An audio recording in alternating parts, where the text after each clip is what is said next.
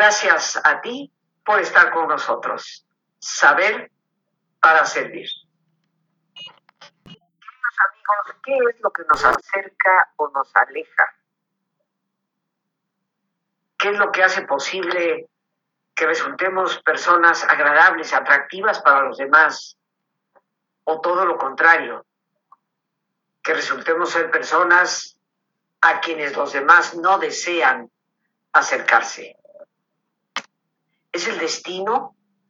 ¿Es acaso nuestro cuerpo? ¿Las líneas de nuestra cara? Indudablemente que nada de lo exterior es lo que auténticamente puede acercar o alejar, porque aún la belleza física extraordinaria, aunque se convierta en una especie de imán al principio, puede desvanecerse tan prontamente como sucedió al principio. De repente me enamoro de lo que veo por fuera y en ocasiones más rápido que a prisa me desenamoro por porque me doy cuenta que eso que vi no conformaba la auténtica realidad.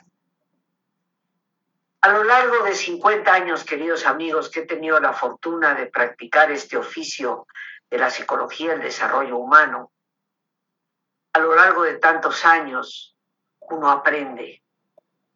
Yo quisiera compartir contigo algunos de esos conceptos o ideas que nos ayudan para darnos cuenta que la vida es demasiado corta y que ser atractivos resulta mucho más feliz que no serlo. Y obviamente el punto de partida para acercar o alejar es la actitud. Son nuestras actitudes indudablemente las que nos convierten en personas agradables, atractivas o a veces hasta repugnantes. Y podríamos dividir a las actitudes en dos grandes rubros, las actitudes positivas y las actitudes negativas.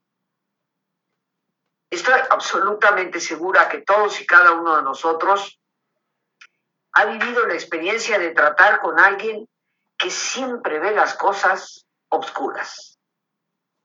Alguien que no solamente ve su vida, sus posibilidades como nulas, nefastas o terminadas, sino que adicionalmente le encanta ponchar el globo de las ilusiones de los demás. Y estoy segura que la mayoría de nosotros tendemos a alejarnos de ese tipo de personas. Las actitudes negativas nunca serán un verdadero imán en ninguna persona, sin importar eventualmente el extraordinario físico y la belleza exterior que pueda desplegar. Todos disfrutamos de la compañía de las personas con una actitud positiva. Y recordemos que la actitud positiva no es la actitud ilusa, sino la actitud que ve posibilidades. La actitud que de alguna manera va a procurar explorar esos sueños, esas ilusiones, para ver cómo llevarlas a la realidad. Qué agradable es conversar con alguien que al contarle tú un sueño, una ilusión, una meta deseada, se entusiasma contigo. Una actitud positiva es siempre un gran don para cualquier persona y perfectamente cultivable. No es un don que recibamos gratuitamente del cielo, es una capacidad que desplegamos en la medida en que nuestros pensamientos se sintonizan adecuadamente, o bien con lo positivo o inadecuadamente con lo negativo. Y me gustaría compartir con ustedes algunas de las, llamemos, actitudes negativas que van a tener siempre la tendencia de alejarnos de los demás. Y la primera es la actitud de la amargura. ¿Qué es la amargura?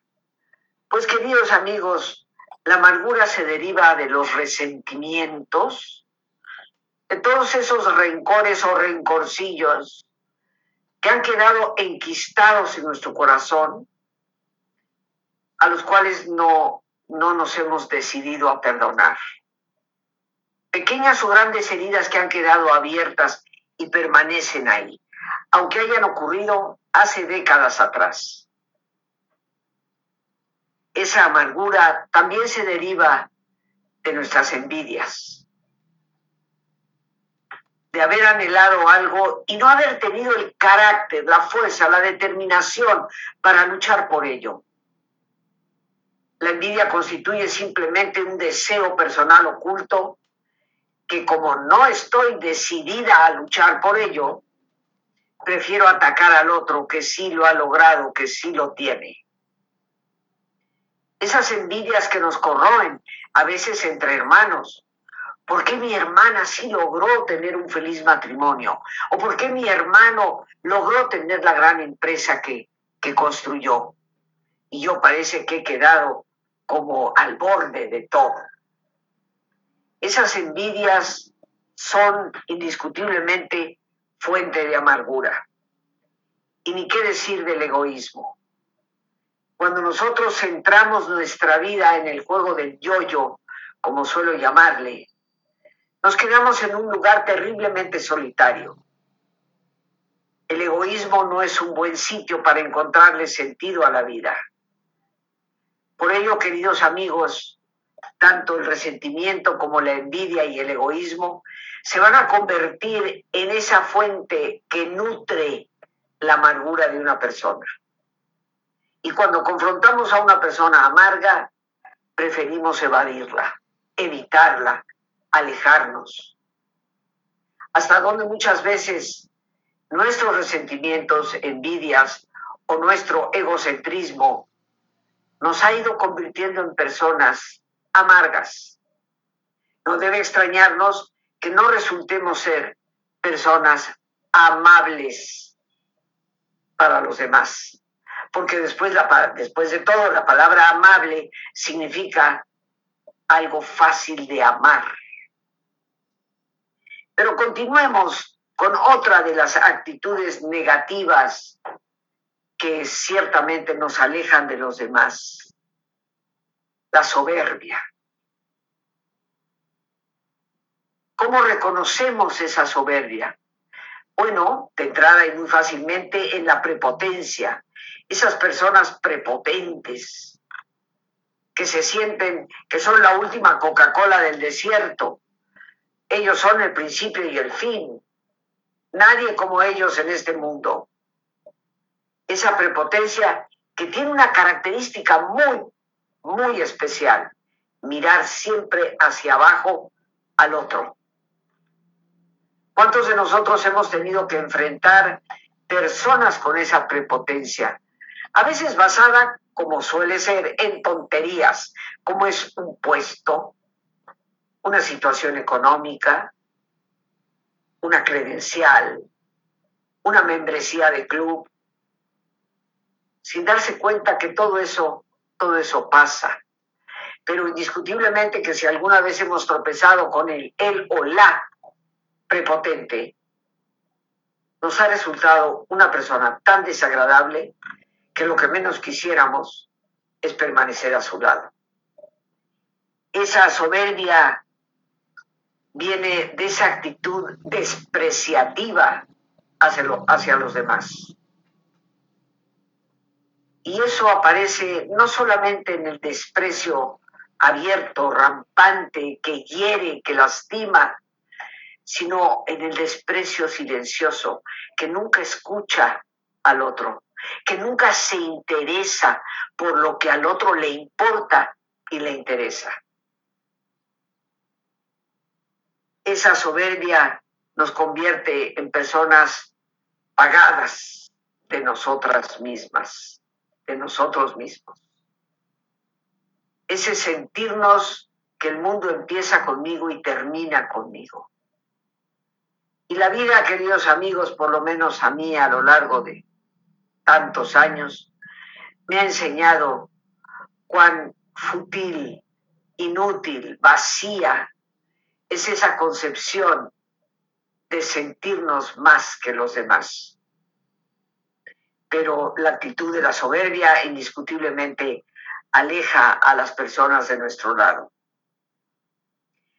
La carencia de sentido del humor, el no saber reírnos de nosotros mismos, el no saber reconocer, por lo tanto, de forma abierta, tranquila, serena, nuestros errores, nuestros fallos, nuestras carencias. Porque el sentido del humor, como bien lo hemos dicho en múltiples ocasiones, no consiste en reírte del otro o tan solo de un buen chiste. La esencia del sentido del humor es saber reírnos de nosotros mismos.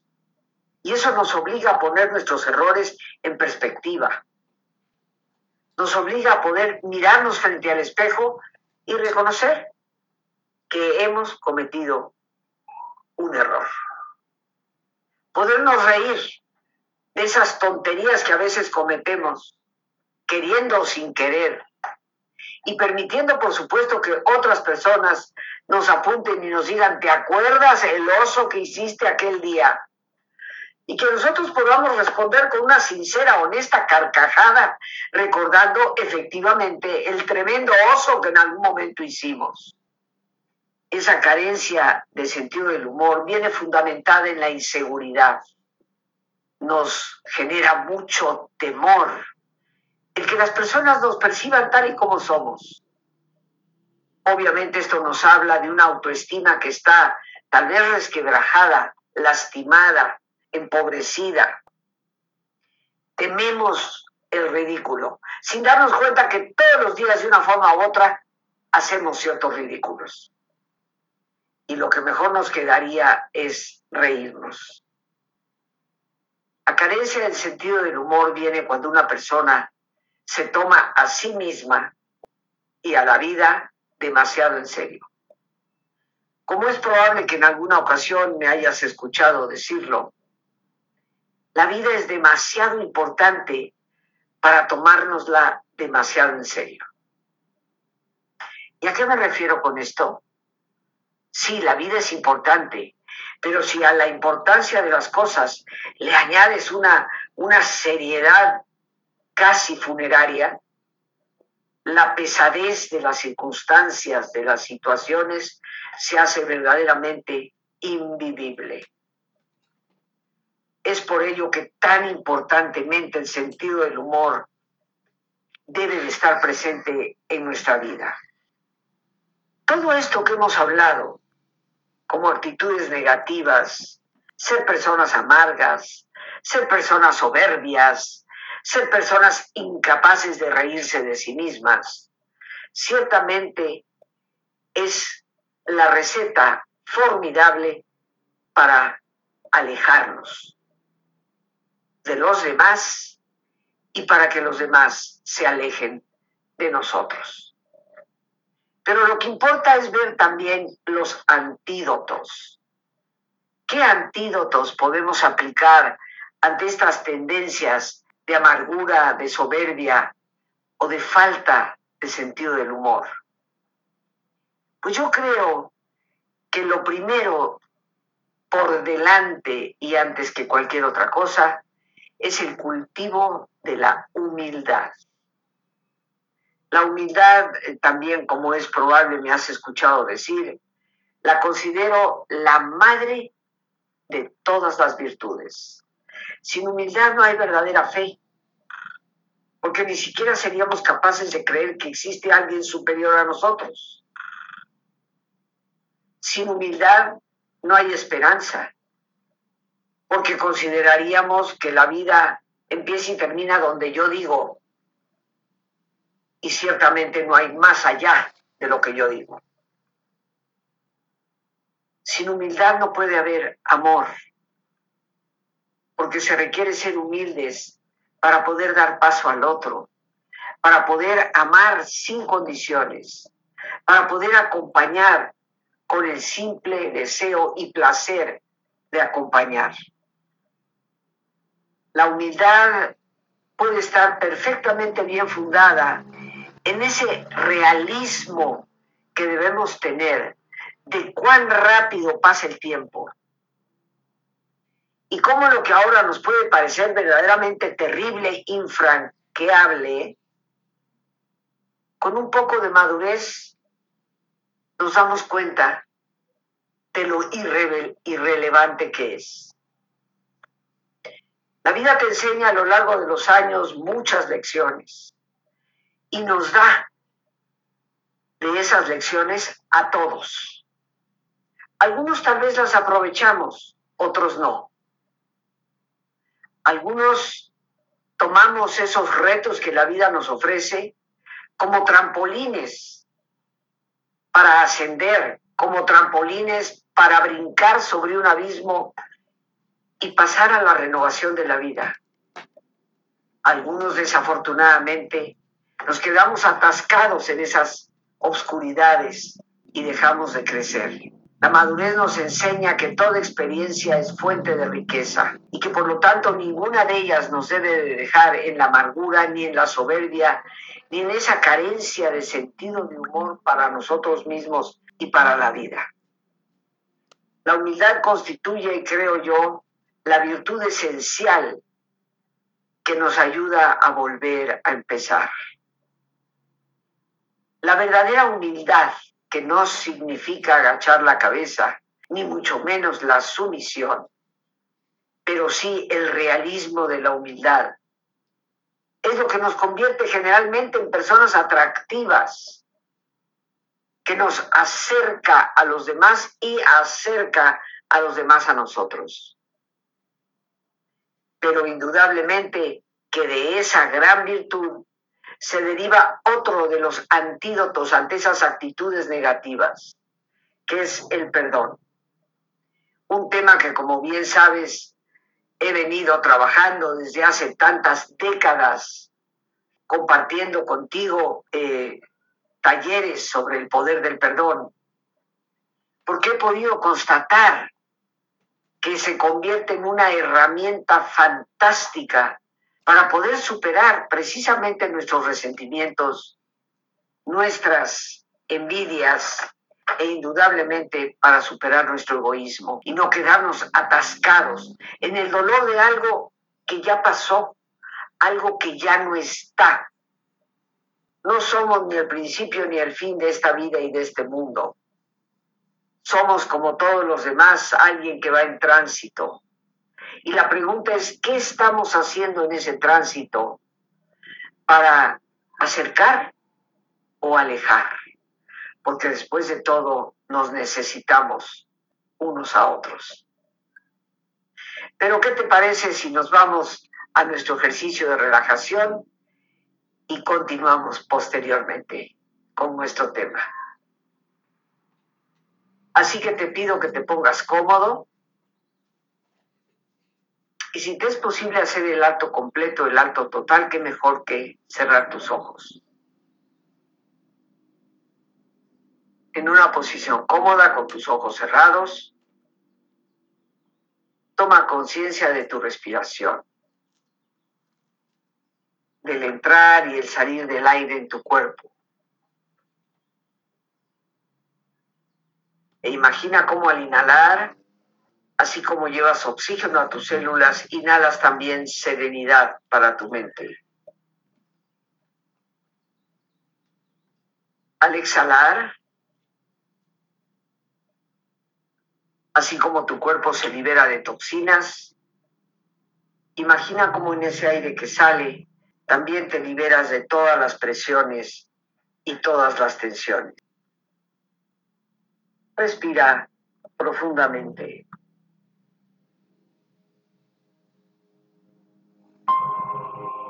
Y relaja tu cuero cabelludo. Todos los músculos que cubren tu cabeza.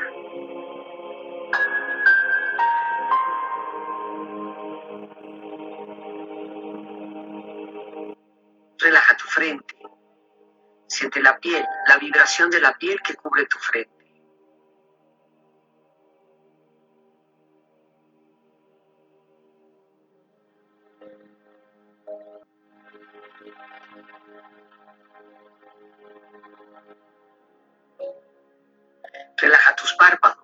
Tejidos que rodean tus ojos.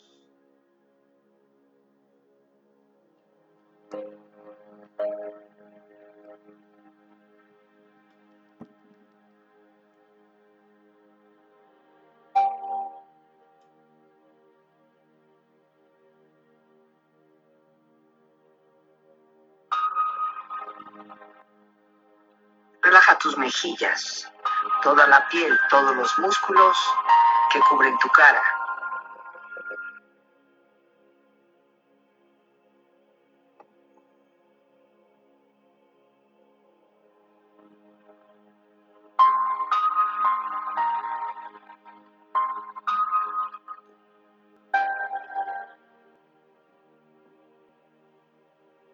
Relaja tu cuello y tu garganta. Siente su flexibilidad, equilibrio, balance.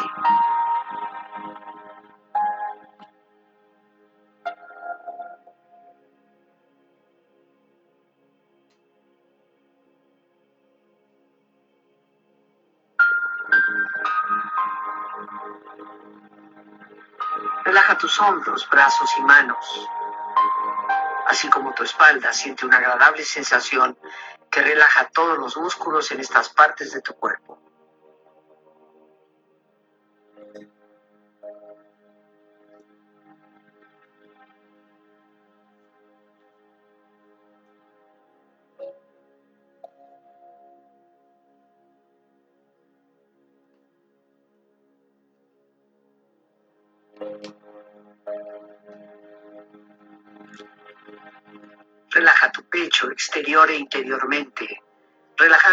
Los músculos, imaginando a todos tus órganos internos funcionar rítmica y saludablemente.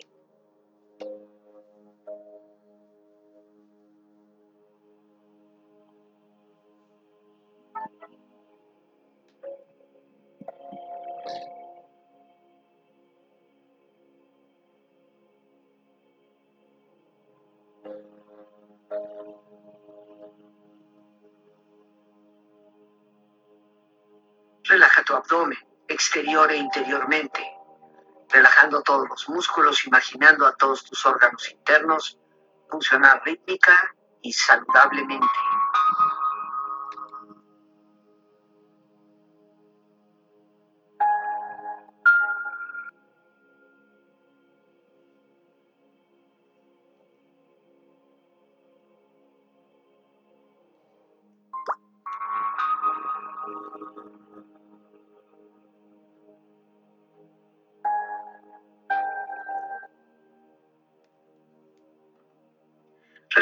Muslos, tus rodillas, siente la piel, la vibración de la piel que cubre estas partes de tu cuerpo.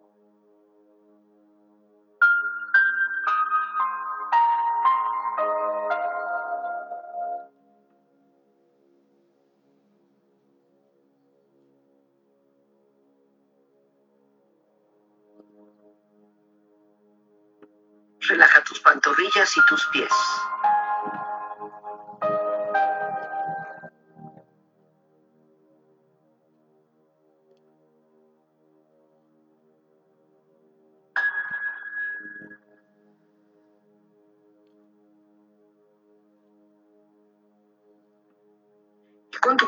Profundamente relajado, proyecta en tu mente la imagen de un lugar ideal para el descanso.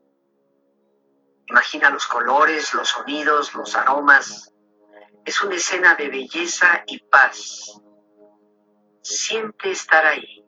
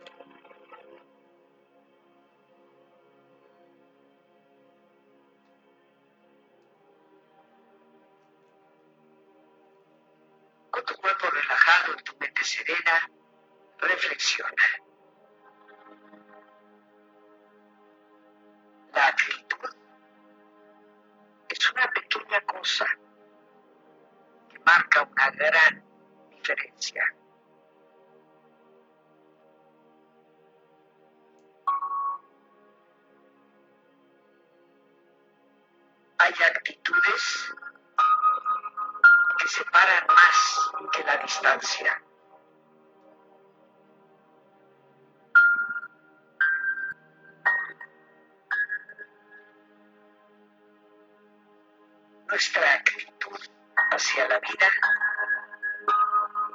determina la actitud de la vida hacia nosotros.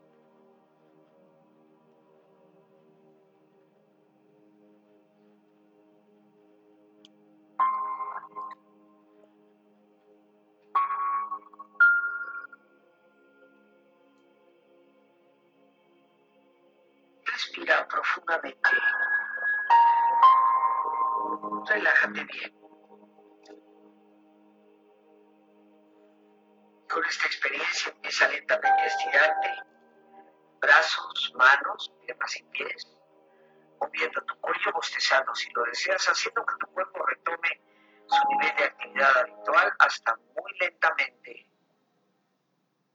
abrir tus ojos. Ojos abiertos, bien despierto, muy a gusto, bien descansado y en perfecto estado de salud, sintiéndote mucho mejor que antes.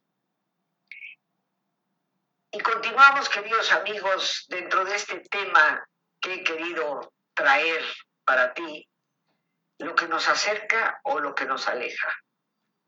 Dejemos ya de pensar que es que hay gente que por naturaleza es pesada y gente que por naturaleza es agradable. Efectivamente, puede haber personas que de manera muy espontánea, por el entorno muchas veces en el que han crecido, se conviertan en personas de sangre ligera o bien de sangre muy densa y pesadita.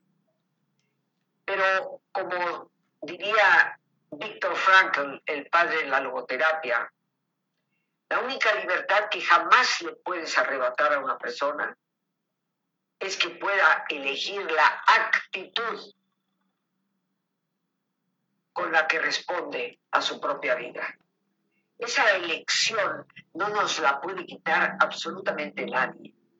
Por ello cada uno de nosotros debe cuestionarse, creo yo, sobre qué es lo que me está acercando a las personas y qué es lo que me puede estar alejando de ellas.